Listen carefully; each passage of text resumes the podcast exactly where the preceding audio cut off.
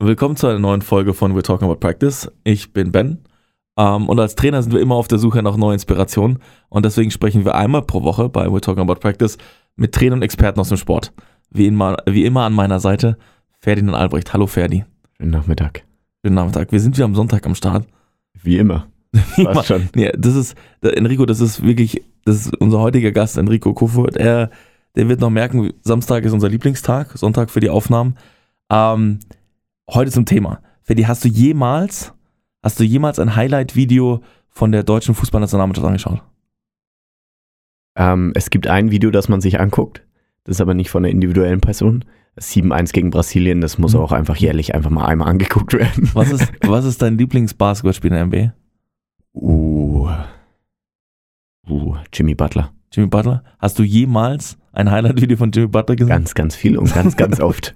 genau, und darum soll es heute gehen. Wir werden heute mal ein bisschen schauen, wieso das so ist. Wieso haben wir in Deutschland so den, den generellen Trend, dass wir immer äh, kollektiven Erfolg äh, viel mehr wertschätzen als individuelle Qualität?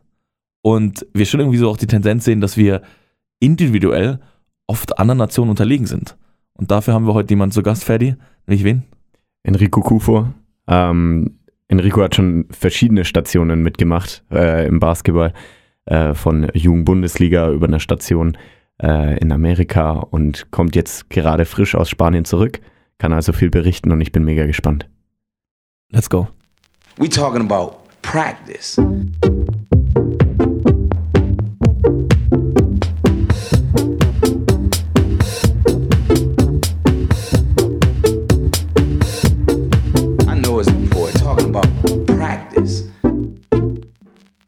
Willkommen Enrico, hi. Hi, freue mich da zu sein. Wann bist du aus Spanien zurückgekommen? Gestern Abend um 22.30 Uhr. Nicht schlecht, nicht schlecht. Ähm, bevor, wir, bevor, wir, bevor, wir, bevor wir anfangen äh, mit dem heutigen Thema, vielleicht eine kurze Einführung, wieso du heute unser passender Gast bist. Deswegen meine Frage, Enrico, wer bist du und wieso bist du Trainer geworden? Um, ähm, also ja, hallo, ich bin Enrico. Enrico Kuffer, genau. Ich bin, äh, wieso bin ich Trainer geworden? Ganz ehrlich, wollte ich früher nie im Leben Trainer werden. Und ähm, hatte viel damit zu tun, wie ich mich selber auch gesehen habe. Dass ich äh, das Trainer da ähm, stehen mit Selbstbewusstsein, also nicht, dass ich nicht selbstbewusst war, aber in einer Art und Weise mit einer Selbstverständlichkeit. Und ich eigentlich ähm, eigentlich eher eine zurückhaltende Person bin und dann auch darauf ankommt, wie Leute auf einen zukommen, ähm, ich mich dann eröffne und da war ich eben so, hm, niemals. Bin dann durch verschiedene Sachen aber irgendwie reingerutscht und für mich war vieles eben, ähm, warum ich es gemocht habe oder gleich ist mir, also gleich gemocht habe, ist eben, ist eben tatsächlich diese vieles an individuelle Sachen Leuten beibringen. Also das Individualtraining war auch zu, sofort das, was für mich sehr gut war. Vor Leuten zu, vor ab vier Personen, vor denen zu stehen, mit denen zu reden, hatte ich erstmal Probleme. Davor so mit ein, zwei, drei war, war super. Ähm, und eben, ich wollte helfen und sehen, dass wir es hinbekommen, deutsche Guards irgendwann in die NBA zu bringen. Ähm, ist es mir bisher gelungen? Nein. wir haben auch einen, sehr guten sogar. Ähm, aber das war eine Sache, die mich sehr, sehr äh, motiviert hat, weil wir eben, wir hatten zu dem, zu dem Zeitpunkt nur große Spieler, die in der NBA waren. Ja. Nur große Spieler. Und das ist eine Sache, die mich zu dem, also am Anfang vor allem sehr, sehr interessiert hat. Und ähm, und letztendlich, jetzt bin ich seit neun Jahren Trainer, bin ganz froh, ähm, dass ich da reingerutscht bin. Wie ich reingerutscht bin, ist noch eine ganz andere äh, Geschichte, aber ähm, ähm, das hätte auch heute mit dem Thema nicht groß was zu tun. Ähm, aber ich sehe mich total, total in, in, diesen, in diesem Bereich eben und ja, liebe, was ich tue. Ne? Wie bist du zum Basketball gekommen? Letzte Woche, unser letzter Gast, Kai Buchmann, hat uns erzählt, Basketball ist ja nicht nur die beste Sportart, sondern auch eine Lebenseinstellung. Mhm. Wie stehst du zum Basketball? Wie bin ich zum Basketball gekommen? Ähm, ich habe bis zehn Fußball gespielt. Mhm. Und wenn man es ganz genau nimmt, nochmal rückblickend, ähm, hat es auch ein bisschen damit zu tun, ähm, mit der Schule, auf der ich gegangen bin. Ähm, die John F. Kennedy Schule in Zehlendorf, wo eben ähm, zudem, ich weiß gar nicht, wie es jetzt ist, dadurch, dass es auch viel mehr Europaschulen gibt und so weiter und so fort. Auf jeden Fall waren zu dem Zeitpunkt damals auch sehr, sehr viele Amerikaner auf der Schule. Das heißt, da war ein sehr großer amerikanischer Einfluss. Und ähm, irgendwann war es eben auch so, dass mein Bruder aufgehört hat, ba äh, Fußball zu spielen, hat mit Basketball angefangen. Und im, Lauf, im Laufe des Jahres, also ich habe ein bisschen hier und da gezockt, aber habe eigentlich Fußball gespielt und dann ähm, irgendwann hat's mir, hat mir Fußball keinen Spaß mehr gemacht, Basketball hat mir viel mehr Spaß gemacht und wenn ich zurückschaue, ist eben mein ganzer Freundeskreis in der Schule, die meisten haben Basketball gespielt und vor allem ähm, habe ich irgendwie zu meinem Bruder hochgeschaut, er hat Basketball gespielt, ich wollte sein wie mein Bruder, also habe ich mit Basketball angefangen. Ähm, aber dass er meinte, äh, dass äh, Kai meinte, das ist irgendwie eine Lebenseinstellung und so weiter und so fort, ähm, kann ich in einer Art und Weise eben auch ähm, zustimmen. Also meiner Meinung nach hat es auch viel mit diesem, also Hip-Hop hatte auch viel mit zu tun. Viel mit zu tun und die Art und Weise, wie Leute sich dann geben, was sie, was sie an Musik mögen, ähm, wie sie reden, wie sie und, und so weiter und so fort, ist 100% ist Basketball eben auch eine Lebenseinstellung. Auf jeden Fall so, wie ich damit groß geworden bin. Mhm. Wir haben ja gerade schon gesagt, dass du direkt aus Spanien kommst. Wieso warst du dort und, und was waren deine Stationen?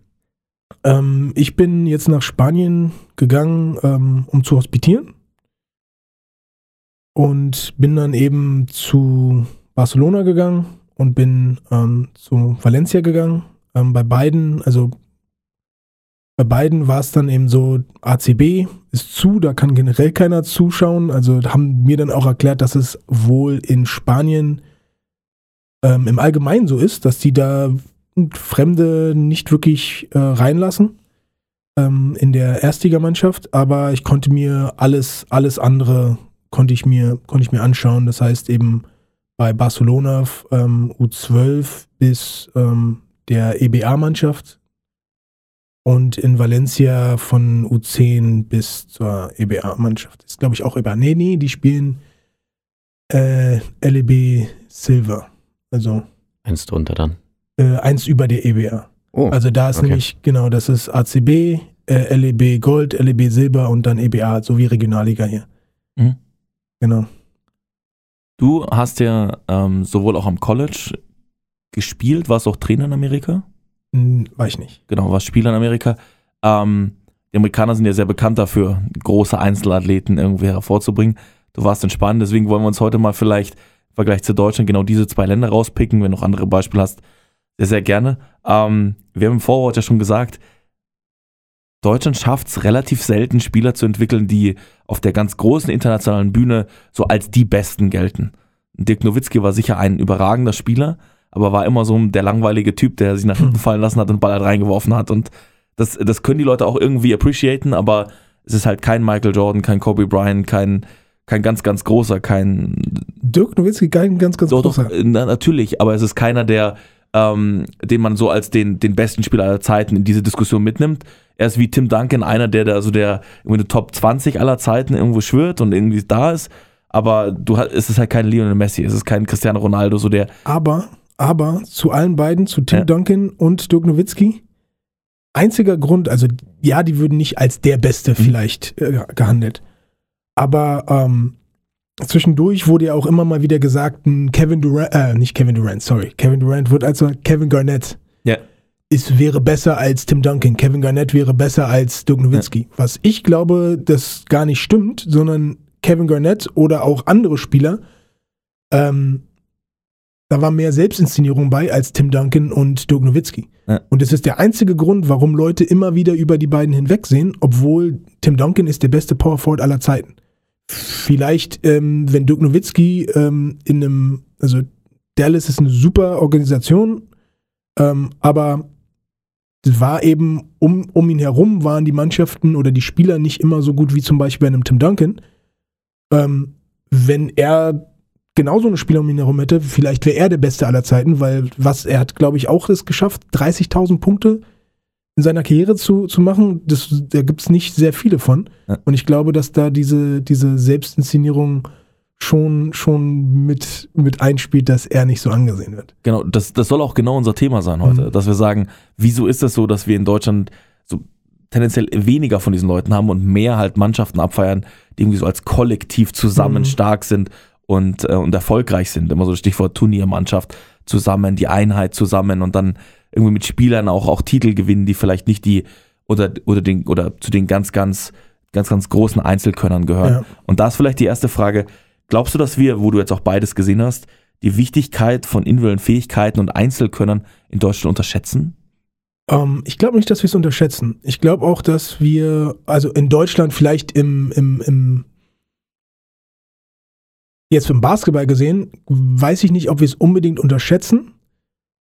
Aber da wird am Ende ähm, trotzdem in der Art und Weise, wie wir damit umgehen, oder vielleicht ist es auch einfach, dass wir nicht unbedingt wissen, wie man damit genau umgehen kann, weil wir von unserer Art und von unserer ähm, Mentalität eben so gepolt sind, dass das Kollektiv am Ende das Wichtigste ist. Meiner Meinung nach ist es auch so, dass natürlich das Kollektiv am wichtigsten ist. Ähm, aber du musst natürlich in irgendeiner Art und Weise es auch schaffen, die einzelnen Spieler ähm, auf ein bestimmtes Level dann am Ende zu bringen. Ähm, und dass sie in diesem Kollektiv, nicht nur in diesem Kollektiv äh, funktionieren, sondern dass sie eventuell teilweise auch eben aus diesem, aus diesem Rahmen, den man ihnen gibt, hier und da einfach mal ausbrechen können. Was ähm, ich aber glaube, dass es da ähm, schon, ähm, wie soll ich das sagen? Es ist momentan ist man schon gewählt und versucht dahin zu kommen. Also man versucht dahin zu kommen durch verschiedene Sachen, weil ähm, wenn man sich das im Basketball eben anschaut, dass in den, in den, in einigen Jahren war es eben so, also vieles ist bei uns eben so, ne? Es muss so sein und es muss alles genau so, so wie man das, das wie, wie sagt man, nicht, äh, nicht Vorteil, aber das, dieses ähm, Reputation. Ähm, von Deutschen, ja, Pünktlichkeit, die deutsche Maschinerie funktioniert und so war eben vieles auch äh, im, im Basketball eben auch. Wir waren sehr, sehr gut defensiv. Wir konnten sehr, sehr gut Sachen abrufen, aber dadurch war, ist dann natürlich auch was gegeben, dass wir eben ähm, als Kollektiv funktionieren und Rollenspieler ausbilden. Und ähm, in einem bestimmten Punkt funktioniert das, auch als Team. Ab einem bestimmten Punkt sind dann eben andere Mannschaften, die auch als Kollektiv funktionieren, aber gute Einzelspieler haben, ist dann schwieriger. Ne? Wie unterscheidet sich denn die Kultur in Deutschland von Spanien oder USA? Was sind denn so die, die großen Dinge, die du mitgenommen hast?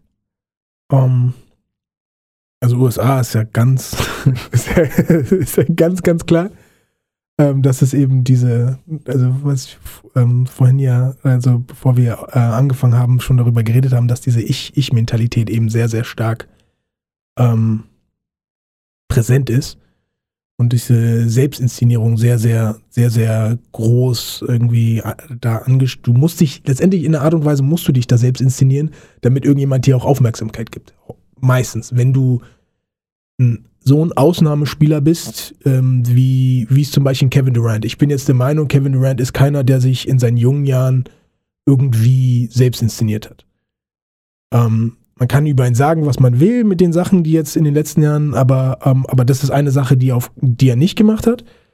Ähm, das heißt, wenn du so ein Talent hast, dann ist es relativ, also wirst du ankommen, wo du ankommen solltest.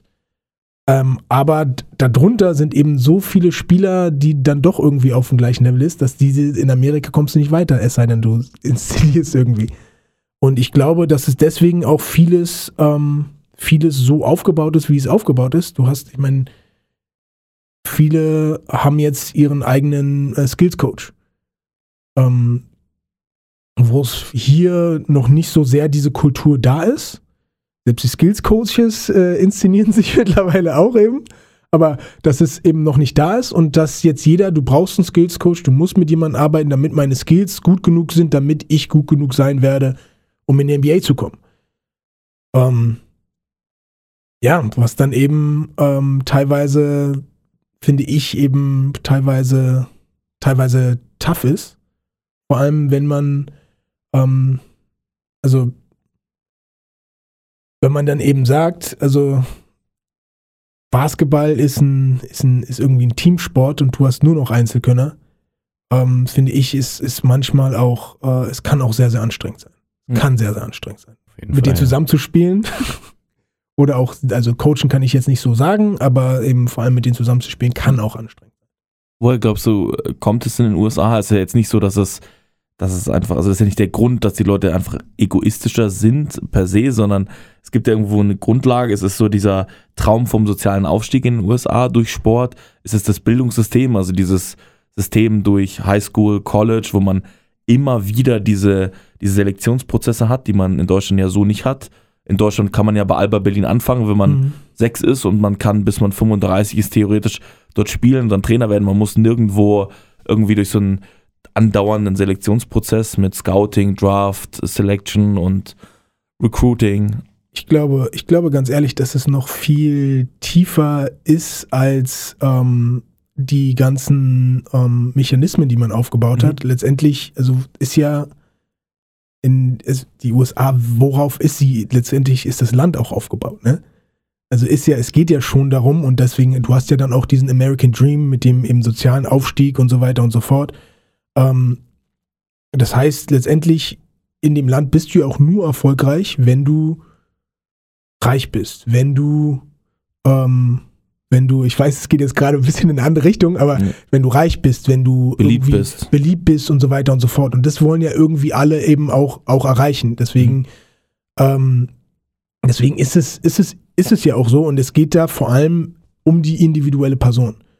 Also wenn man, wenn man jetzt, also ich meine, in Deutschland ist es auch so, ähm, glaube ich, dass, ähm, dass es teilweise auch um individuelle Person, äh, um in die individuelle Person geht, aber gleichzeitig ist es in einer irgendeiner Art und Weise noch viel mehr als, also in Amerika, in Amerika geht es generell auch darum, ey, tanz irgendwie aus der Reihe, Individualismus, sei du, sei wie auch immer.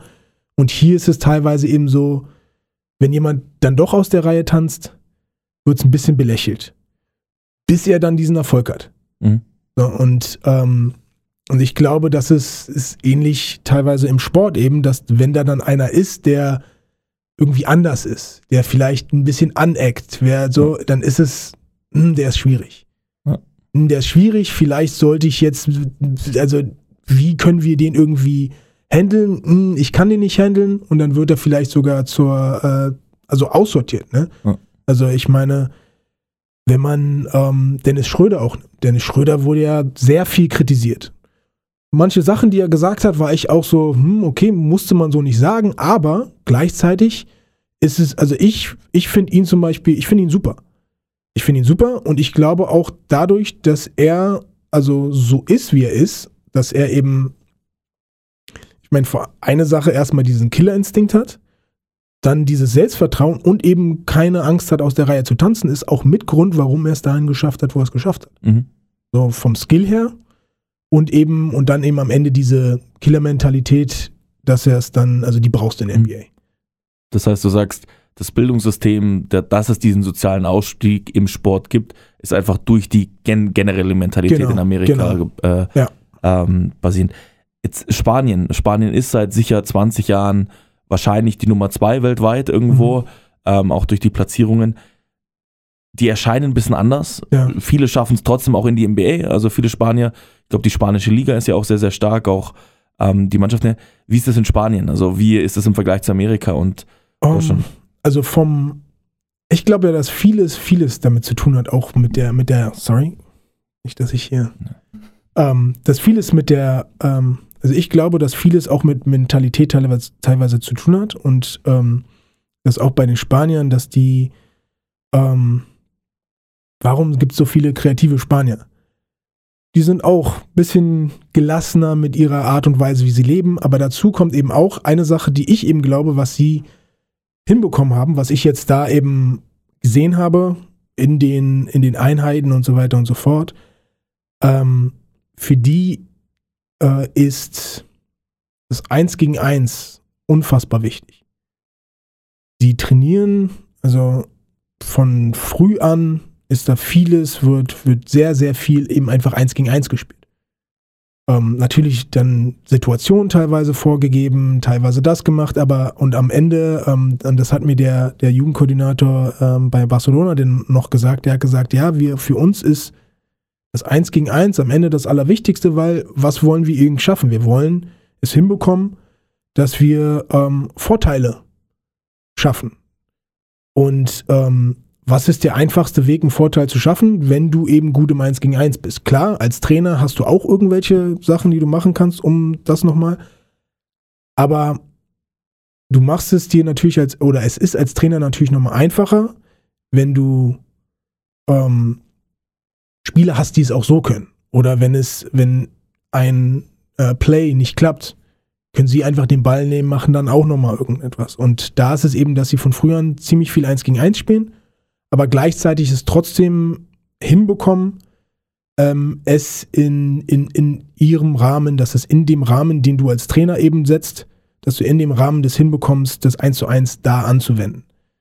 Ähm, wo du eben in, in der, ähm, bei den Amis das teilweise hast, die sind unfassbar gut im 1 gegen 1, aber haben Schwierigkeit, das in irgendeinem Rahmen, also teilweise, in irgendeinen Rahmen irgendwie reinzubringen. Ähm, und deswegen, und ich glaube, dass wir ähm, in Deutschland ähm, zu wenig 1 gegen 1 spielen.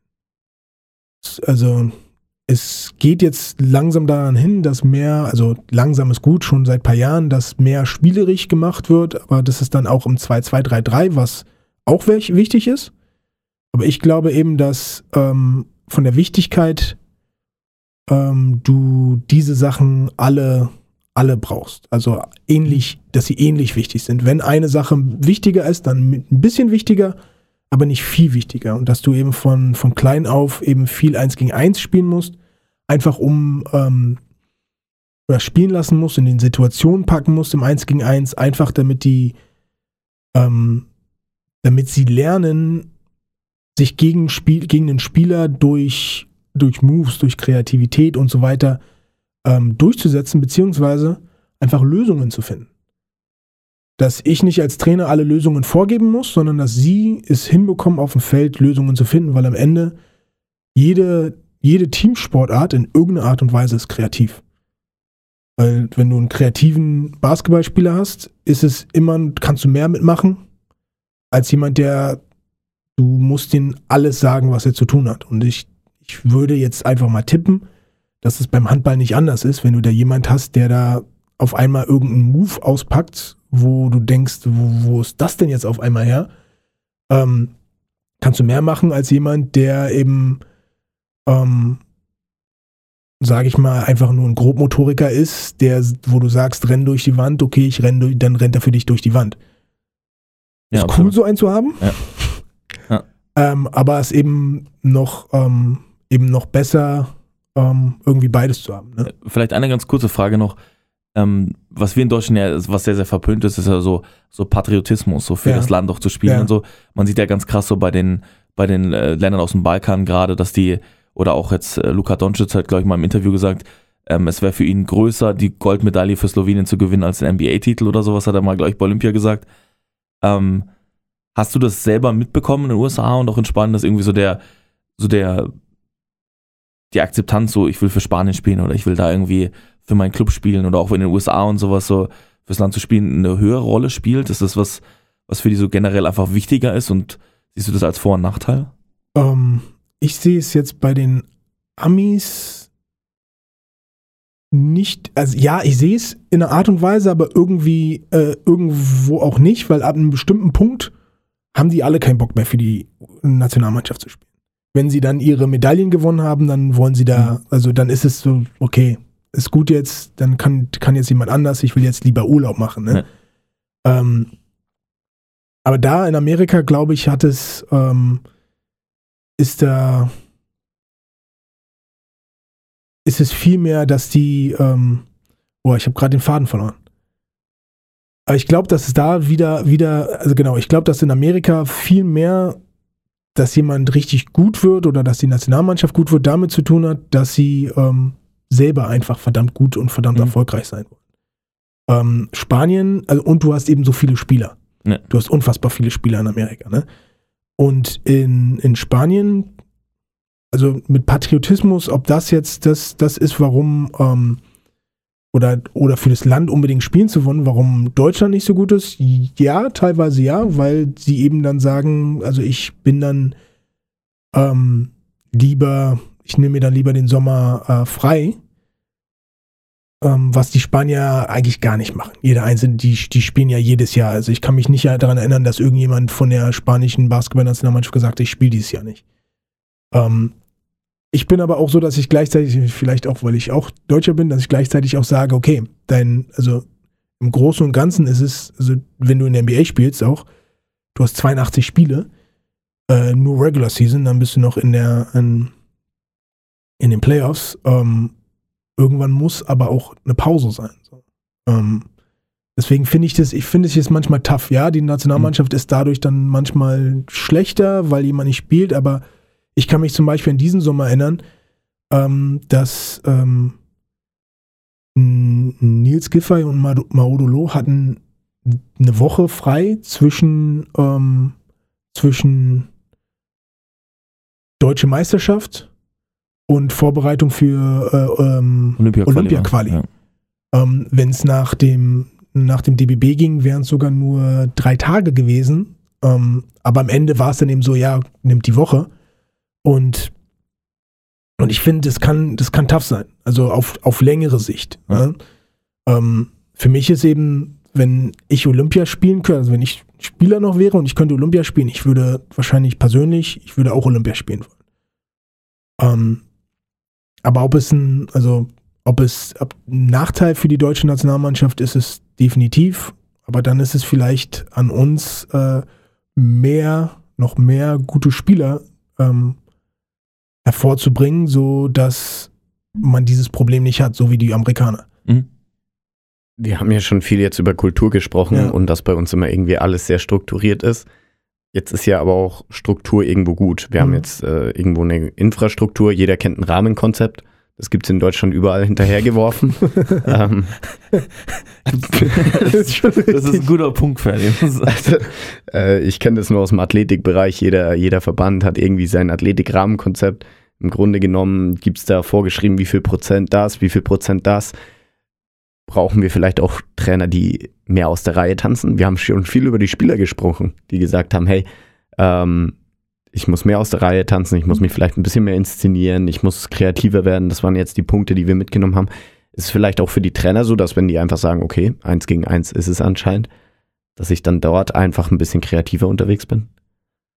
kreativer unterwegs, ähm, unterwegs zu sein, hundertprozentig. Also die Selbstinszenierung muss nicht unbedingt sein als Trainer. Also da, da glaube ich zum Beispiel, also lass die, lass die Spieler, äh, wenn sie irgendwas, also muss nicht, auch nicht immer sein, aber wenn die Spieler was machen wollen, sollen die. Aber ich glaube, ich glaube, dass Struktur schon wichtig ist. Ich glaube auch, dass, also, also ich glaube auch, dass wir in Deutschland, also im Basketball über die letzten Jahre ähm, auch besser geworden sind und auch die Liga um einiges besser geworden ist, weil ähm, die Liga und äh, der DBB es hinbekommen haben, bestimmte Strukturen vorzugeben in den Verein, sodass die da mehr, dass dann bessere und mehr Arbeit geleistet wird im, im Jugendbereich. Ähm, aus der Reihe zu tanzen, also wenn jetzt dann Rahmenplan ist, meiner Meinung nach ist es, also ist ein Rahmenplan oder eine Rahmenstruktur oder wie auch immer, ein Rahmen. Innerhalb dieses Rahmens musst du kreativ sein. Weil wenn du nicht kreativ bist, werden die Spieler nicht kreativ sein. Und das heißt ähm, auch, dass meiner Meinung nach, du kannst nicht jeden Tag das gleiche Training machen. Äh, du musst im Training bereit sein und gewillt sein, Sachen zu ändern, wenn sie nicht funktionieren. Du musst gewillt sein, ähm, auch Plays, die du haben wolltest, zu ändern, weil sie mit dem Kader, den du hast und den Spielern, den du hast, ähm, vielleicht von den Spielertypus eigentlich passt, aber die Spieler können es trotzdem nicht umsetzen, musst du irgendwas ändern, ähm, damit die, ähm, damit die Spieler das machen. Und das ist, denke ich, eben ist auch beim, ähm, beim Teamtraining, aber auch beim Individualtraining so. Wenn ich jetzt zum Beispiel ähm, jemanden einen äh, irgendetwas beibringen will, einen Move beibringen will, also Wurf nicht unbedingt, aber da muss man natürlich auch äh, individuell auch drauf reingehen, äh, auf die eingehen, also weil jeder, also jeder Wurf von jedem Spieler ist in irgendeiner Art und Weise anders. Da gibt es bestimmte Sachen, die natürlich immer übergreifen müssen, aber mein Körper ist nicht, also ich, sagen wir mal, der eine hat eine Spann, als 1,94 hat eine Spannweite von 1,90. Der andere hat eine Spannweite von 2,13 Meter. Die werden anders werfen. Also das heißt, da musst du auch in irgendeiner Art und Weise das und in die Individualtraining sowieso, ähm, weil manche können so, äh, können sagen wir über Finishes. Der eine, der will so, der kann so finishen, weil er unfassbar athletisch ist. Ähm, kann er den, ein anderer kann den nicht anwenden, weil er diese Athletik gar nicht hat. Das heißt, er muss in irgendeine, eine, irgendeine andere Lösung finden. Und da muss man eben auch äh, teilweise im Individual Individualtraining nicht alle einfach die ganze Zeit die gleichen Moves und die gleichen Finishes machen lassen, sondern man muss individuell auf die eingehen und genauso und, und dann eben, bin ich auch der Meinung, ist eben dieses 1-1, 2-2, 3-3 sehr, sehr wichtig, ähm, weil sie dann in dem Moment die Sachen erstens anwenden müssen. Ähm, und zweitens ist eben, sind vor allem 1-1, 2-2 und 3-3 auch Sachen, wo sich kein Spieler groß verstecken kann und auch machen muss. Das heißt, du würdest sagen, eine sehr gute Struktur ermöglicht das gut, äh, gute Kreativität? Ja. ja. Okay. Ja. Wie war das denn dann in Spanien und in den USA? War, war dort immer eine, eine sehr starke Struktur, eine sehr starke Spielweise vorgegeben, in der man sich dann bewegt hat und dann reagiert hat? Oder wie, wie hast du es erlebt? In, in Amerika, Amerika, also Amerika gibt es keine Struktur. Also ja, von Trainer zu Trainer, aber im Großen und Ganzen, da gibt es keine Struktur. Und letztendlich geht es darum, okay, ich habe hier jetzt einen richtig talentierten Spieler und dann lasse ich den eigentlich machen, was er will. Ähm, als ich am College zum Beispiel war, da hatten wir, also in meinem letzten Jahr, ähm, hatten wir drei Spieler, die als Freshman eben reingekommen sind, unfassbar talentiert, unfassbar talentiert gewesen. Ähm, aber die konnten noch nicht richtig Basketball spielen. Und ähm, aber da in dem Jahr war es dann zum Beispiel auch so, dass die teilweise auch machen lassen haben, was, ähm, was sie wollten. Was dann für einen Teamerfolg nicht besonders super war. Ähm, aber ähm, aber es ist eben so, dass sie davor eben auch, die konnten in ihrer Mannschaft machen, was sie wollen, sie konnten sich austoben, dementsprechend waren sie sehr, sehr kreative, sehr, sehr gute, ähm, sehr, sehr, ähm, mit sehr, sehr hoher Fähigkeit, sehr, sehr hohem Skill. Gute Spieler waren sie in dem Moment noch nicht, weil sie bestimmte Sachen eben noch nicht in diesem Rahmen noch nicht äh, äh, funktionieren konnten. Mit der Zeit wurde es dann eben besser und ich meine, ein Spieler, äh, wird euch äh, vielleicht was sagen, ist Lorenzo Brown, der spielt jetzt bei Unix Kazan. Und ähm, ist unfassbar talentiert, ne? aber kam da eben rein und ähm, einer von denen, also ich, wobei ich der Meinung war, er war von den dreien sogar der, der noch am meisten in dem System spielen konnte. Aber es war eben schwierig und da musstest du dann eben den beibringen und eben bestimmte Sachen vorgeben. Ähm, und in Spanien ist es definitiv so, dass da auch schon sehr früh sehr viel auch getan wird, äh, in ein ähm, in einem Konzept zu arbeiten. Also da wird auch schon sehr früh ähm, Sachen, also eine sehr spanische Sache, die ich ähm, jetzt nicht gedacht hätte, weil hier in Deutschland eben sehr häufig gesagt wird, ähm, die machen alles die ganze Zeit spielerisch und so und so. Die haben definitiv auch Konzept und ähm, in Barcelona war es zum Beispiel so, dass da auch sehr viel sogar, also vor allem zum Anfang des Trainings, oder ja, nicht ganz zum Anfang, also die haben am Anfang ein bisschen was gemacht, aber dann sind sie relativ schnell dazu gekommen, dass sie ähm, sogar Sachen gegen Null machen. Da musst du das machen, so dass sie einfach immer wieder wussten, okay, ich muss jetzt schnell so drauf reagieren, wenn der jetzt mir den Ball nicht passt, muss ich durchlaufen, bla bla und so weiter und so fort, sodass die einfach immer wussten, was ist jetzt die ähm, Anschlusshandlung, was mache ich jetzt? Und das haben die in der U12 gemacht. Und ähm, die wussten dann auch immer, immer, wo ist mein Mitspieler wann, was muss der jetzt machen und so weiter und so fort. Ähm, und ich fand es eben interessant, weil sie ist, sie es hinbekommen, ähm, dieses Eins gegen Eins, was sie auch viel machen, in, schnell in eine Struktur zu bringen, so dass sie erstens Eins gegen Eins spielen, aber auch sehr, sehr schnell wissen, wo ist mein Mitspieler wann.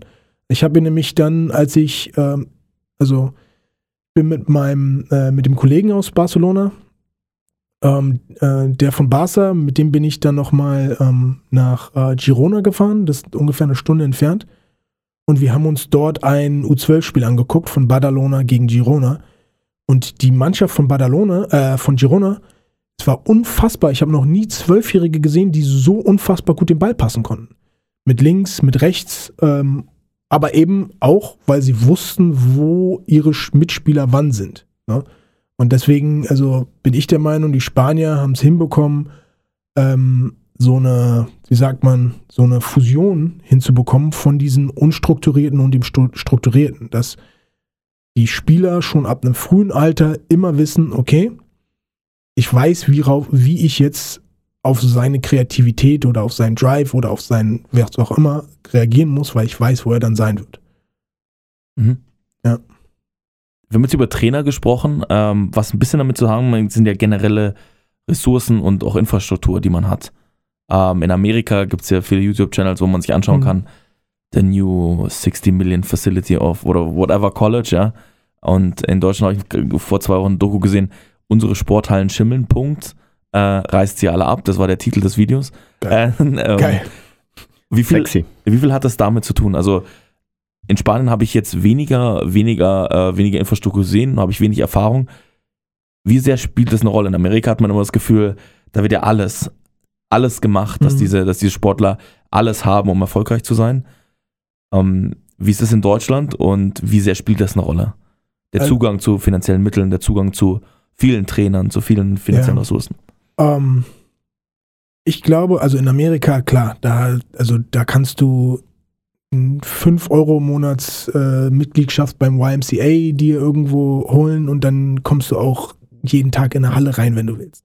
Also Amerika, wenn du irgendwo was machen willst, kannst du immer irgendwas finden. Deutschland, sehr, sehr großes Problem. Ähm, da, wenn du eben nicht äh, ähm, in einem Verein bist oder mit einem Verein zusammenarbeitest, dass du da irgendwie in eine Halle reinkommst, aber eben auch, ähm, was natürlich dann manchmal auch also einfach versicherungstechnische Gründe hat, aber auch generell einfach die Anzahl der Hallen oder, weißt du, es ist ein Problem. Es ist ganz, ganz schwierig, irgendwie reinzukommen.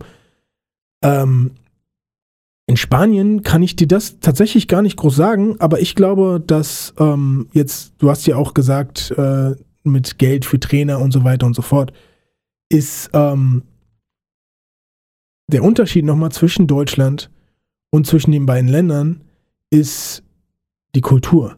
Also nicht die Kultur in, im Generellen, sondern die Kultur des einzelnen Sports. Und in Amerika hat Basketball einen sehr, sehr hohen Stellenwert. In Spanien hat Basketball einen sehr, sehr hohen Stellenwert.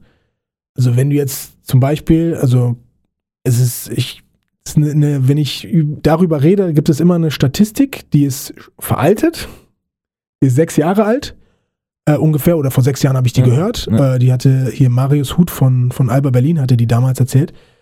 Ähm, und äh, aber trotzdem ist sie noch relevant, ja. Also einfach zu sehen im Mini-Bereich, also 12 und drunter, wie viele Kinder spielen Basketball in einem Land. Da hast du in Spanien 119.000. In Frankreich hast du 145.000 und in ähm, Italien hast du äh, 149.000 hattest du im Jahr 2015. Ja. Ähm, was würdest du jetzt sagen, wie viele sind es in Deutschland? Ich würde im ersten Moment sagen, relativ viele, weil in Deutschland 109, äh, sorry, 19.000. 19.000. Das heißt 100.000 weniger als in Spanien. Okay. Ähm, dafür war auch zu dem Zeitpunkt der Basketball in Deutschland ziemlich gut. Ähm, aber was dadurch eben auch nochmal ein großer Unterschied ist, das ist das, ähm, und das haben mir eben auch einige ähm, in Spanien erklärt, ist, die haben eben viele auch an Trainern, die es, ähm, die auf sehr hohem Niveau sind und eben Teil von dem Ganzen sein, sein wollen, ähm, die richtig gute Trainer sind, aber es ehrenamtlich machen. Oder nur eine Kleinigkeit bekommen. Der U12-Trainer von Barcelona zum Beispiel ist eigentlich Lehrer. Aber der war unfassbar gut. Das heißt, teilweise ist es eben, also wir müssen es irgendwie hinbekommen, auch dies, dass ähm, Basketball in irgendeiner Art und Weise präsenter ist, dass, dass mehr Leute einfach ähm, Basketball mögen, spielen, äh, früher damit in Kontakt kommen und so weiter und so fort. Ähm, das ist eine Sache, die da in der Hinsicht helfen würde, dass ähm, mehr, also erstmal, dass es natürlich bessere Spieler gibt, dass es auch bessere Trainer gibt, dass Leute eben in dem Sport involviert sein wollen, bis, bis was weiß ich was, Mhm. äh, wie alt sie sind, aber dass es eben nicht so sowas ist, dass, ähm, dass wir, ähm, also dass eben es auch mehr Leute gibt, die sehr, sehr hohe Qualität haben, obwohl es nur, nur ehrenamtlich ist. Gleichzeitig, gleichzeitig ist natürlich dann auch nochmal die, also ist dann nochmal die Sache, dass, also meiner Meinung nach, kommt dann nochmal dazu, dass du es auch hinbekommen musst. Und das ist auch ähm, mit äh, Strukturen teilweise, ähm, brauchst einfach auch Kinder, die einfach spielen, die einfach rausgehen und einfach zocken, einfach spielen, einfach machen, was mit den Ganztagsschulen natürlich auch ein bisschen schwieriger ist. Ja. Also, aber ähm, das sind Sachen, die, wo man, wo man eben, wenn man im Basketball drin ist, Wege finden muss, glaube ich auch, um noch mehr ähm, Nachfrage in irgendeiner Art und Weise oder Ja. noch mehr ähm, Sichtbarkeit einfach hinbekommt, sodass die Basketballkultur noch viel mehr verankert, viel verankerter, viel Präsenter auf jeden Fall. Wie, Genau. genau. Ich, ich kann nicht richtig reden. Ja. Ähm, das Okay, das genau. heißt, für den Basketball in Deutschland gilt auf jeden Fall erstmal aufzuholen, zu sagen, wir brauchen mehr Kids, die, die Basketball spielen, egal ob im Verein strukturiert oder, oder, oder auch auf der Straße. Was aber ganz spannend ist, weil du es vorhin auch gesagt hast, äh, Bezahlung von Trainern. Mhm. Wundert mich, dass es bei Barcelona äh, ein, Le ein Lehrer ist, weil eine Sache, die die Engländer zum Beispiel im Fußball äh, gemacht haben, ähm, England war ja gerade 2006, 2008 nicht gut, 2002 äh, die Nationalmannschaft war sehr, sehr schlecht und die Engländer träumen ja bis heute, sie haben es ja fast geschafft, Mhm. Football is coming home hier, Mhm. jedes Jahr wird wieder gesungen. Ähm, was sie gemacht haben in allen Leistungszentren, mehr Trainer zu bezahlen. Also sie haben massiv die Anzahl der bezahlten Stellen aller Mannschaften sozusagen erhöht und das als Richtlinie gemacht. Das musste so sein. Und korreliert, direkt korrelierend damit war äh, Qualität der Nationalmannschaft, Qualität der EU-Nationalmannschaften, Mhm. individuelle oder wahrgenommene individuelle Qualität, Kreativität und, und Variabilität der einzelnen Spieler ähm, und auch Erfolge der Nationalmannschaft. Jetzt England hat ja wahrscheinlich mit eins der interessantesten Nationalmannschaften jetzt mit sehr, sehr vielen jungen, kreativen Jude Bellingham. Wie auch immer. Und Kann ich dazu kurz? Ja. Weil ich glaube aber auch, dass man das auch machen muss. Ja. Ich glaube auch, dass man es machen muss. Ich, ich, kann, ich glaube zum Beispiel nicht, dass man jetzt sagen kann, nachdem ich jetzt gerade gesagt habe, okay, der eine ist ein Trainer und wie Ja. auch immer, dass du jetzt hier sagen kannst, ach, bei Barcelona funktioniert's, Ja. dann machen wir es auch so. Da bin ich, also ich sage jetzt nur, wie es gerade bei denen ist. Meiner Meinung nach ist es eben, ist es ist eben erstmal im Fußball. Natürlich muss England das machen, weil am Ende ist eben die Sache, ähm, Fußball ist auf so einem hohen Level, wenn, wenn du da einen Unterschied haben willst, dann musst du in irgendeiner Art und Weise irgendwo mehr Geld reinpacken und mehr Ressourcen kreieren, Ja. damit, damit da bessere Spieler kommen. Wenn du jetzt Deutschland bist und du willst wirklich konkurrieren mit Frankreich, die unfassbar gut sind, mit einem, ähm, ähm, mit Spanien, die sehr, sehr gut sind, du musst auch Geld in die Hand nehmen und musst da auch mehr Leute einfach, weil die, weil wir haben nicht diese Kultur vom, äh, im Basketball, die diese Länder eben auch haben. Ja. Dementsprechend musst du hundertprozentig Geld in die Hand nehmen, damit du mehr Talent ähm, äh, raus, raus, am Ende rausbekommst. Und ich glaube, und ich bin da, also ich glaube auch, dass wir das leider in Deutschland ähm, nicht genug machen, weil es gibt auch also sehr talentierte Trainer, die ähm, entweder Mauern sehen, weil sie nicht sehen, dass sie weiter die nächsten Schritte machen können, ähm, oder es eben auch sehen, okay, also wenn ich jetzt, ich, ich arbeite so und so viele, also ich arbeite den Job, habe die und diese ganzen Auf, äh, Aufgaben, ähm, habe im Sommer drei Wochen frei, ähm, aber habe hab angeblich einen 40-Stunden-Job, aber es ist ein Job, wo du definitiv mehr als 40 Stunden arbeitest. Ähm, achso, und mit den drei Wochen ist es jetzt nicht so drei Wochen wie in einem Büro, wo es wirklich Werktage, wie auch immer sind, sondern sind wortwörtlich drei Wochen. Hast du frei. Ähm, so viel Zeit, wie ich da reinstecke, da kommt zu wenig zurück und dann hören viele sogar auf. Hören viele sogar auf. Und, ähm, und ich glaube da, ähm, dass es definitiv, also definitiv so ist, dass du, ähm, dass du definitiv Ressourcen rein, reinstecken musst, dass du, ähm, dass du es irgendwie eben auch nur dadurch hinbekommst, dass da, ähm, dass insgesamt auch dieses Level sich, äh, sich annimmt. Weil, weil es ist, hat's ja schon, also die BBL hat sie erstens schon erstmal gezeigt, indem ähm, sie BBL-Teams, ich weiß nicht, wie es momentan ist, durch Corona wurde ein bisschen, wurden ein bisschen ein paar Sachen aufgelockert, aber ich weiß, es war eben so, du brauchtest auf jeden Fall, ähm, ich will behaupten, drei hauptamtliche Trainer in dem Verein, Minimum. Ähm, Pro A hat dann auch angefangen, ein paar Regelungen da, ähm, da rein zu, äh, ähm, hat die Pro A hat dann auch ist, es gemacht, dass das Regelungen gibt, wie viele ähm, hauptamtliche Trainer ja. du haben musst. Natürlich wird dieses Level wird sich dann natürlich anheben, weil du hast auf einmal Trainer, die sich nur damit befassen und nicht irgendeinen anderen Job eben haben. Aber ganz, ganz spannend, äh, weil es mir gerade einfällt, äh, die Sportschau hat vor einem Jahr, glaube ich, mal so eine Reportage gemacht und seitdem zwei, zwei Updates auch noch, wie Trainer bezahlt werden im Jugendfußball.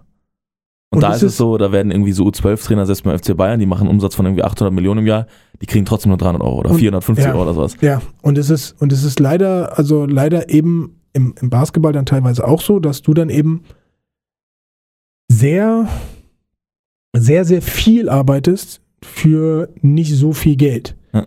Und, ähm, und das ist eben das, was ich meine, dass dann eben manche sagen, okay, aber ich habe vielleicht auch das und das und das studiert, in dem kann ich jetzt, sehe ich mich dann doch ja. eher, weil ich hier, mich hier fühle, dass ich äh, in irgendeiner Art und Weise auch ausgenutzt werde. Ja. Äh, weil am Ende ist es, ist, ist, sind es eben zwei Sachen. Erstens, also ähm, und das ist, das ist eine, eine Sache, wo ich glaube, dass es viele Clubs noch nicht ganz verstanden haben, ist, dass wenn du es hinbekommst, dieses Fundament, das heißt diese, die Jugendarbeit, sehr, sehr, also da Geld reinsteckst und sehr, sehr stark ähm, äh, arbeitest da unten, hast du eben ein sehr, sehr festes und sehr starkes Fundament. Ähm, und ja, du musst erstmal einiges an Geld da reinstecken, was du dann vielleicht nicht in die Profi stecken kannst, aber du hast eben ein viel stärkeres Fundament, das erstens, du hast dadurch, dass du viel an Jugendarbeit machst, hast du mehr Kinder, die wahrscheinlich in die Halle kommen wollen und die lebenslang wahrscheinlich Fans sind. Zweitens ist dann, wenn einer der besseren, besten Spieler, die du ausgebildet hast, sagt, okay, ich wechsle jetzt zu Bayern, ich wechsle jetzt zu Barcelona, ich wechsle was weiß ich wohin, hast du wahrscheinlich aber, kannst du es besser auffangen mit Spielern, vielleicht nicht mit der gleichen Qualität, aber weil du eine gute Arbeit unten machst, hast du noch mehr Spieler, die es auffangen können und dass du nicht dann von ein, einmal, weil du, ähm, wo du relativ weit oben bist, auf einmal ganz weit unten bist, weil du, ähm, weil du nicht so gute Arbeit gemacht hast, aber du hattest vielleicht zwischendurch mal ein, äh, zwei, drei Ausnahmetalente. Und wahrscheinlich kriegst du, wenn du ein großes Talent produzierst, am Schluss mehr Geld raus, als du eigentlich reingesteckt hast. Das muss man ja auch mal sagen. Mhm. Also wenn du, wenn du dort wirklich gute Arbeit machst und immer wieder Spieler an Vereine, ob das jetzt äh, Barcelona, Bayern ist, ist ja erstmal egal, aber ähm, auch in die, in die zweite Liga, in die, mhm. in die dritte Liga und so weiter immer wieder Spieler lieferst. Im Fußball ist es eine ganz, ganz ja, große Sache zum Beispiel. Im Basketball ist es tough, weil ja. mit Ablösen wird da noch nicht so. Und deswegen okay. wird es teilweise auch als, also teilweise auch als Traum, also nicht Traum, teilweise wird es dann auch hingestellt wie, ähm, Basketball und Jugendding im Basketball ist, äh, macht man eigentlich nur, weil man das, weil man den Sport so liebt und so. Und eigentlich gibt es keinen Mehrwert. Auf ein kurz, kurze Sicht nicht, ne? auch Ablöse wahrscheinlich nicht, aber du hast erstens, hast du, also hast du wirklich mehr Leute, die in die Halle kommen, mehr Leute, die sich interessieren, mehr Leute, die Merchandise kaufen, aber dazu eben auch, hast du auch einen, der durch die ganze Jugend gekommen ist, mit denen sich auch viel mehr Leute identifizieren. Mhm. Und wo dann vielleicht auch mehr Leute in die, in die Halle kommen, als wenn du eben immer nur und immer nur eben Leute von irgendwo, von außerhalb hast. Ähm, was natürlich auch okay ist, aber gleichzeitig ist es eben so, also wenn ich irgendwo hingehe, interessiert es mich natürlich noch mehr, wenn ich mich mit der Person, die auf dem Feld steht, identifizieren kann. 100%. Und, und deswegen, also meiner Meinung nach ist, ist, die, in, in, ist die Jugendarbeit ähm, wird, ähm, ist unterbewertet und wird nicht, also in einem bestimmten Rahmen nicht so, so ähm, getan, wie es tun, äh, getan werden sollte. Und dass dieses, also wirklich, wenn man so ein richtig festes Fundament hat, dann ist es, ist es viel einfacher zu handhaben. Und ich glaube eben, dass durch die ganzen Sachen, die jetzt Alba Berlin in Berlin eben gemacht hat, was natürlich nicht jeder Verein so machen kann, weil die nicht in so einer großen Stadt wohnen, weil es andere Sachen gibt, die da Schwierigkeiten wird, aber in dem, wie du es machen kannst, also kannst du es machen und Alba hat es eben geschafft, wo sie gestruggelt haben. Und jetzt in den letzten Jahren waren sie wieder oben, weil so viel Geld und so viel in diese Jugend eben reingesteckt Mhm. worden ist. Ich möchte einen Punkt aufgreifen, den du vorhin schon gesagt Ja. hast. Du, du bist ein großer Fan von Individualtraining. Mhm. Ähm, sicher ein sehr, sehr effektiver Weg, um, um besser zu werden. Du hast ja gesagt, in Amerika äh, wird auch ganz, ganz viel Zeit, Geld und, und Kraft reingesteckt, dort auch den richtigen Trainer zu finden Mhm. und da separat noch zu arbeiten. Deswegen wollen wir jetzt mal kurz in die Praxis springen und mit dir nochmal durchgehen, wie du dein Individualtraining strukturierst. Und da wäre so die erste Frage, wenn ihr mal einen Use Case, du willst eine neue Variante äh, für einen Abschluss, fürs Mhm. Finishing entwickeln, ähm, wie baust du so ein Individualtraining auf? Was sind so Bausteine, die du dort verwendest? Also ich glaube, ich glaube erstmal, dass mit den, ähm, mit den, mit den Finishes äh, einen neuen beizubringen, es erstmal natürlich darauf drauf ankommt, welches Alter, mit welchem Alter trainierst du überhaupt. Ne? Ähm, wie geht man dann daran? Wenn es eine jüngere, jüngere Person ist, dann ist es natürlich so, dass man Schritte noch viel mehr durchgeht, als wenn man es mit, einer, mit der älteren Person macht. Ähm, für mich jetzt, wenn ich das, wenn ich das, äh, wenn ich jetzt ein, nehmen wir zum Beispiel ähm, letzten, letzten Sommer, ähm, da habe ich ähm, mit einem Spieler sehr viel ähm, daran gearbeitet, dass es ähm, ist kein bestimmter, bestimmtes Finish, sondern es ist eher, also und das ist auch eine Sache, die ich viel mehr dann mache, ist, dass ich versuche, dass sie Lösungen vor allem dann auch finden. Ähm, das heißt, wenn ihr jetzt zum Beispiel Finishes nehmt, was ich mit, mit ihm gemacht hatte, ähm, war, dass er, ähm, dass ich angefangen habe, erstmal, wir gehen rein, einfach ganz stupide, einfach die Finishes, die er hat, an denen zu arbeiten. Und dann den nächsten Schritt ist es, okay, wie muss dein, wie muss dein Körper sein, damit du diesen Finish, die wir jetzt machen wollen, oder diese Lösungen, die wir jetzt gleich finden wollen, wie muss dein Körper überhaupt stehen? Wie muss überhaupt sein? Bei ihm war es zum Beispiel so, dass er generell aus seinen Moves ähm, bisschen zu sehr aus den Hüften rausgekommen ist. Ne? Und da war es dann für mich eben so, okay, ähm, wir fangen erstmal an, fangen erstmal an, machen diesen Finish vielleicht sogar gegen Null. Aber relativ schnell geht es dann dazu, dass ich dann anfange, mich da einzubringen, dass er anfangen muss, auf mich zu reagieren. Ähm, und dass er dann die eine Sache, die er normalerweise hat, dann nicht mehr machen kann. Okay, jetzt muss ich darauf reagieren, jetzt mache ich was anderes. Okay, da ist Enrico wieder vor mir, mache ich nochmal was anderes. Ähm, das heißt, es ist jetzt, also ich weiß nicht, ob ich, also ich, oder ich will jetzt behaupten, ganz beantworte ich die Frage irgendwie nicht, aber es ist eben schon so, dass ich, ähm, dass ich da ähm, viel mehr auf, ich übe jetzt einfach nur diesen einen Finish, hingehe zu, wir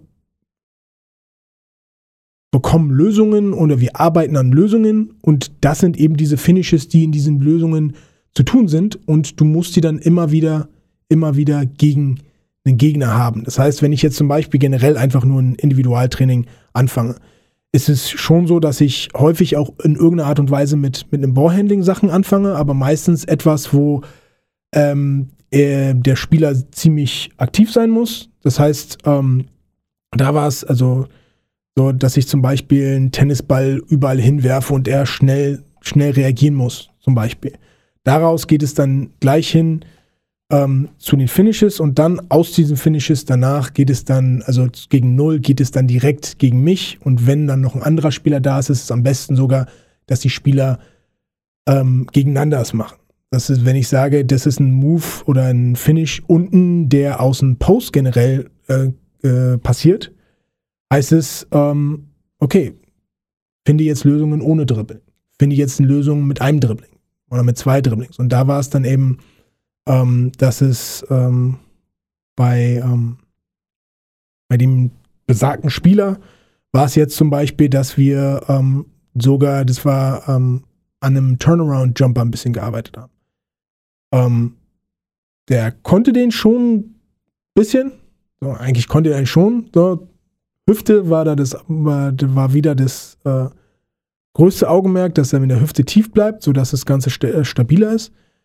Aber daraus war es dann eben, okay, er hat den Turnaround, ich komme hin, conteste das Ding, alles klar, jetzt mache ich einen Bam, up and under, gehe zum Korb, oh, ich conteste, der, der wird auch contestet, okay, dann muss ich mich nochmal drehen, mache vielleicht nochmal einen Turnaround-Jumper oder finische dann über die Mitte.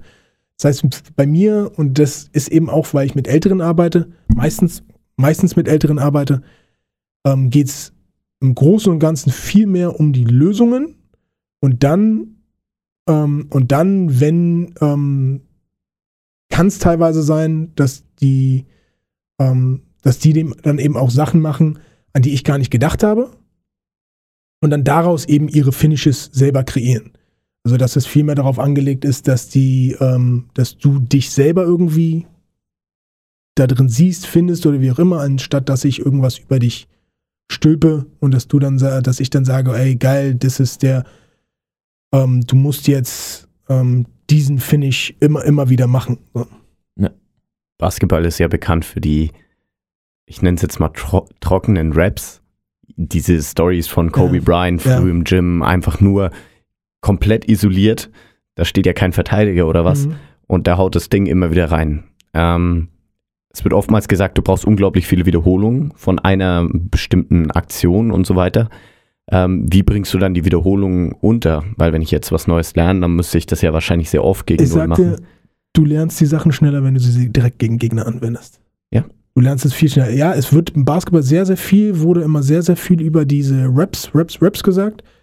Aber ähm, es wurde jetzt, also es gibt auch welche, die sind da die ähm, Vorreiter von und äh, die sagen, ähm, und die haben vieles, vieles, also ähm, ein Trainer, der ist Alex Sarama, ähm, der hat vieles auch recherchiert durch, ähm, durch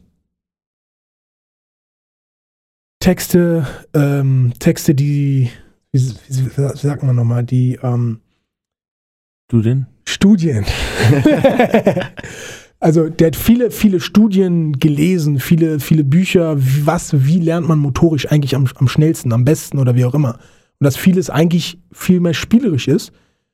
Ähm, und es ist eben auch, ist eben auch total, also interessant, eben total auch witzig, wenn du Spieler hast, die, wo du das Gefühl hast, der ist auch total verspielt.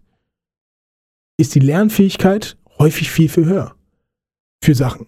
Oder du hast, ähm, oder ähm, ein Kollege von mir, ähm, bei ihm war es zum Beispiel, also ich schweife jetzt ganz kurz ab, sein Hund unfassbar ver verspielt, unfassbar verspielt. Die Polizei ist auf ihn mal zugekommen und hat, hat eben gemerkt, wie verspielt der Hund ist, hat gefragt, hey, können wir dir deinen Hund abkaufen? Weil so eine verspielten Hunde können wir Sachen viel, viel schneller beibringen und diese Kommandos viel, viel schneller beibringen. Und das Gleiche ist eben auch bei, bei uns im Gehirn, dass wenn du Sachen, deswegen das ganze Spielerische, spielerisch beibringst oder erstmal richtig Spaß rein, dann ist das Gehirn viel offener dafür, überhaupt Sachen aufzunehmen und schneller zu lernen.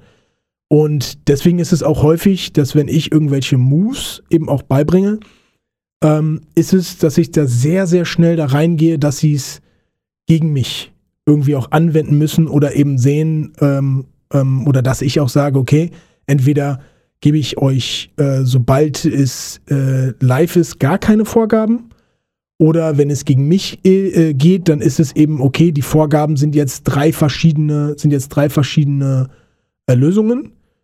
Äh, aber es ist eben, dieses Anwenden ist eben immer noch viel, viel wichtiger. Bist du alleine in der Halle? Ja klar, dann ist es ganz, ganz schwierig, dass du da irgendwas, dass du das irgendwie äh, machst. Und meiner Meinung nach ist aber das alleine trainieren auch ganz, ganz wichtig, weil das ist das, was dir noch viel mehr Selbstvertrauen gibt als ähm, oder und Comfort ähm, gibt als das Trainieren jetzt zum Beispiel, wenn ich da in der Halle bin. Das heißt, ähm, dass es da in irgendeiner Art und Weise schon eine Mischung gibt, geben muss. Klar, bei einem ganz normalen Jumpshot, um den irgendwie auch zu festigen, in irgendeiner Art und Weise, ja, 10.000 Hours muss natürlich irgendwie, müssen irgendwelche Raps da sein, aber es muss nicht zum Beispiel sowas sein, wie zum Beispiel als Kobe ein Sommer gesagt hat, jeden Tag treffe ich 1000 Würfe. Was erstmal wild ist, was ganz, ganz wild ist. Ähm, so krass muss es zum Beispiel gar nicht sein, aber das zu haben und dann eben da zu sein und ähm, auf Sachen reagieren zu können, ist eben ganz wichtig. Und deswegen ist es zum Beispiel auch in, in Amerika ist es vollkommen, also riesen, riesen Kultur da, im Sommer eben auch zu zocken. Du hast deinen Individualtrainer, aber du musst auch zocken. Und dieses Zocken ist eben ganz, ganz wichtig, um diese ganzen Moves, die du jetzt gelernt hast, überhaupt anwenden zu können. Weil wenn du jetzt, du kannst tausendmal diesen Move machen, aber wenn du nie auch, auch gezielt auch anwendest, ja, okay, dann kannst du ihn super, aber du weißt nicht, wann du ihn machen sollst. Wir, ich nehme dich jetzt mal beim Wort, du hattest ja gesagt, ähm, er hatte Probleme in der Hüfte. Ja. Im Individualtraining geht es ja eigentlich vor allem beim Trainer nur ums Cueing. Ja. Wie kann ich den jetzt schneller besser machen? Wie cuest du? Was, was sind so deine Go-To-Moves, um das so schnell wie möglich lern, lernbar zu machen für die Athleten? Ähm, bei, darauf ankommt natürlich, was es ist. Also wenn wir jetzt zum Beispiel vom, vom, vom Wurf reden, dann ähm, gibt es verschiedene Sachen. Ähm, also gibt es natürlich ganz viele verschiedene Sachen, weil der, der Wurf ist simpel, aber komplex. Und ähm, da ist es zum Beispiel, da hatte ich ähm, einmal einen, der war relativ also instabil, einfach, einfach beim Wurf, wie der abgesprungen ist oder wie auch immer. Dann habe ich ihm ein, ähm, ein Blatt, kein Blatt, ich habe ihn etwas auf den Boden vor ihn gelegt. Also kein, kein Hütchen, aber weißt du, so, so ja. zum Kennzeichnen ja, eben. Ja, ich, hab, ich weiß jetzt. Blättchen. Ja, so, genau habe ihn da hingelegt und habe ihn eben, er musste darauf achten, dass er darauf landet. Und dadurch, allein dadurch ist es eben zum ist er viel stabiler gewesen, weil er also jetzt außerhalb von sich etwas nochmal hatte, worauf er einfach achten musste und wusste eben, okay, ich lande darauf. Und dadurch ist er nicht nach links, nach rechts oder wie auch immer gesprungen und sofort hatte auch sein Körper viel mehr, viel mehr, ähm, viel mehr Stabilität, viel mehr Stabilität beim Ballhandling. Sag ich zum Beispiel auch häufig, ähm, dass Ballhandling muss eine Lockerheit sein. Umso lockerer du bist, umso, mehr, äh, umso härter kann auch das Dribbling sein. Und da ist es eben, da kommt eigentlich alles aus den, aus den also generell ist ja vieles, dass eigentlich vieles aus den, äh, aus Hebeln einfach kommt. Und wo ich dann eben auch sage, so, okay, den Ellbogen. Und dann fangen die so an, sage ich Ellbogen, wissen sie zum Beispiel, okay, ich muss viel mehr aus den Ellbogen, dadurch bin ich viel mehr lockerer. Ähm, und bei ihm war es eben, da war es mit den Hüften, richtigen Cue habe ich ihm nicht gegeben. Was ich, ihn, e, was ich eben gemacht habe, war, dass ich, dass ich immer wieder einfach gegengegeben, äh, also gegen, mit Kraft gegengehauen habe, gegengegeben habe, wie auch immer ich es sagen soll. Jedenfalls Jedenfalls ist es eben so, dass, ähm, und dass ich dann ihm danach immer noch mal, oder, oder selbst während er es gemacht hat und es gegen Null war, dann habe ich da, da gesagt, einfach Hüfte nochmal gesagt. Immer Hüfte, Hüfte. Einfach das alles, was ich sagen musste, weil er dann direkt wusste, wie, wie er, ähm, weil ich, ist schon so, dass ich es immer vorzeige auch nochmal, aber dann wusste er in dem Moment auch nochmal, okay, ich muss jetzt nochmal runter in der Hüfte, weil bei ihm war es großes Problem unterm Korb. er hatte Schwierigkeiten zu finishen. Wirklich Schwierigkeiten zu finishen. Und, und die Sache ist, ein verdammt guter Spieler, spielt auf einem sehr hohen Level Basketball, ähm, aber hat einfach Probleme, um zu finishen, weil er eben zu, zu sehr raus aus seiner Hüfte war. Und dann war es eben da ähm, teilweise sogar in Moves. Kommt aus einem Spin-Move raus oder, macht einen Spin-Move, kommt da aus der Hüfte wieder raus. So. Und das, ja, die Stabilität lässt dann natürlich zu wünschen und dann ist es auch also schwieriger ähm, zu finishen. Und das, wird, das Interessante ist eben bei ihm, dass es einmal da die Hüfte war und zweitens eben auch, dass er dadurch ähm, auch vieles ähm, gerusht hat. Also war einfach viel hektischer unterwegs, wo dann die Finishes, woran wir gearbeitet haben, eben vieles eben darauf gezielt war, dass er, dass es alles langsamer war und er darauf achten musste, dass er also dass er relativ tief ist. Ne? Und ähm, ja, also werde sehen, ob es auf längere Sicht da, da ähm, alles besser wird äh, bei ihm und ähm, ja, bleibt, bleibt auf jeden Fall zu beobachten. Ja. Zum, zum Ende des Podcasts haben wir noch eine, eine, eine Frage. Du hast ja sowohl Individualtrainer jetzt auch in Amerika gesehen, auch in Spanien und so. Welche Trends siehst du denn in Deutschland oder welche, welche Trends generell sind zu beobachten, wenn es um die individuelle Ausbildung von, von, von Basketballern geht? Was, was um, ähm, naja, ich finde zum Beispiel, also erstmal zu, zu Spanien ist es, das Individualtraining passiert eigentlich auch immer im Training. Also die haben da tatsächlich nicht so eine große Kultur für ähm, ähm, Individualtraining außerhalb, weil da ist es, äh, wenn äh, Sommerpause ist, ist Sommerpause. Dann hast du Spieler wie äh, Alberto Albalde, der anders gepolt ist, der die ganze Zeit arbeitet. Deswegen spielt er jetzt wahrscheinlich auch bei Real Madrid. Ähm, aber da ist zum Beispiel das Individualtraining, ist vieles im Mannschaftstraining und hat auch vieles, sehr, sehr viel, ist damit reagieren. Auf Sachen reagieren. Ähm, teilweise mit Handzeichen, teilweise mit dem Gegenspieler, teilweise im 1 gegen 1, aber sehr, also darauf ankommt, welcher Trainer das ist. Mhm. Ähm, zum Beispiel ähm, Carlos Frade von, von Alba, der macht sehr, sehr viel mit Handzeichen.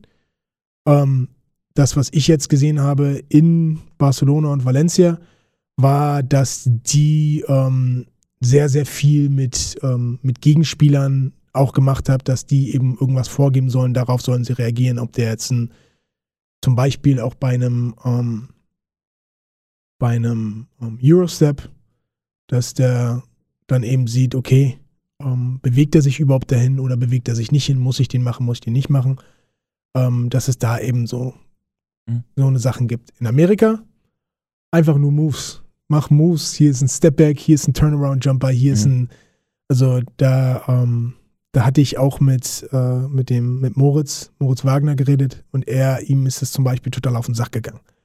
Weil er eben gesagt hat, also, er braucht irgendetwas, was er anwenden muss, ne? Äh, und, also, und übt, Sachen anzuwenden und so, so. Und da ist es die ganze Zeit in einer Art und Weise nur, okay, ich mache jetzt, und das ist dann wieder dieses Raps, einfach nur Raps die ganze Zeit, Step back, Step back, Step back ähm, oder, oder nochmal oder durch die Beine, Sidestep und dann Step Back und was weiß ich was. Aber dass es die ganze Zeit nur Moves üben ist und nicht so sehr dann da dann dahin geht, in ähm, Lösungen zu finden. Mhm. Mhm. Und das ist, das ist was sehr, sehr Spanisches, wirklich Lösungen zu finden. Und in Deutschland, ähm, glaube ich, also sind wir noch total in der Findungsphase, was ist am besten, was ist nicht so oder wie auch immer. Ähm, weil ich eben Trainer gesehen habe, die machen es genauso wie die Amis. Und ich habe Trainer gesehen, die machen es ähm, sehr wie die Spanier. Und dann gibt es eben auch Trainer, wo es immer noch ganz dieses nur Struktur, nur das ist das und so weiter und so weiter und so fort ist. Und ähm, ich bin der Meinung, dass ähm, ich bin der Meinung, dass das Wichtigste, also das Beste, was du machen kannst, ist eben eine, eine Mischung aus dem, ähm, aus dem eben ähm, Reagieren und den eben, dass du da eben auch irgendwie an Moves ähm, irgendwie arbeitest. Ähm, Weil am Ende ist es aus, also aus meiner Sicht eben, reagieren ist wichtig, Lösungen zu finden ist wichtig. Ähm, und deswegen ist es eben, du musst in irgendeiner Art und Weise es hin, hinbekommen, dagegen in einem Mann auch Sachen zu machen und nicht nur, ähm, nicht nur, zum, nicht nur durch Handzeichen. Handzeichen ist gut, aber dass du da zum Beispiel eine, eine, eine, gute Mischung findest, aus letztendlich aus all den Sachen in irgendeiner Art und Weise eine gute Mischung findest. Mhm. Enrico, zum Abschluss des Podcasts haben wir mal eine große Frage. Ähm, die ist bei dir genauso wie bei allen anderen. Was ist dein größtes sportliches Ziel? Mein größtes sportliches Ziel. Ähm, gute Frage. Also ich sag dir so, mein ein Ziel von mir war es vorher, einen Spieler trainiert zu haben, äh, der es in die NBA geschafft. Ist passiert. Nächstes Ziel, selber in die NBA schaffen. Das ist gut. Das ist ein schönes Ziel. Vielen, vielen Dank, Enrico. Äh, wenn Leute mit dir äh, nach der Folge in Kontakt treten wollen, wie geht es am besten? Was bevorzugst du dann? Was bevorzuge ich? Ähm, am schnellsten, wo ich am schnellsten antworte, ist definitiv äh, mein Instagram, enrico.kufor, at enrico.kufor. Ansonsten, klar, ähm, auch über meine E-Mail-Adresse evkufor, K-U-F-U-O-R, at gmail.com kann man mich auch anhauen. Ähm, am schnellsten ist aber über Instagram. Das packen wir natürlich auch alles nochmal in die Show Notes rein dass ihr das dort sehen könnt. Enrico, mir hat sehr viel Spaß gemacht. Ja. Bis zum nächsten Mal. Alles klar, Dankeschön. Ciao. Right. Tschüss. Ihr habt gerade die neueste Folge von We Talking About Practice gehört. Wenn ihr weitere Informationen zu unserem Gast sucht, hilft ein Blick in die Shownotes. Dort findet ihr alle wichtigen Links und Kontaktinformationen. Ebenso freuen wir uns über eure Wünsche und Anregungen. Schickt uns euer Feedback unter podcast@blindside.pro oder Blindside App auf Instagram. Wir hoffen, es hat euch gefallen. Bis zur nächsten Episode bei We're Talking About Practice. Euer Ferdi und Ben.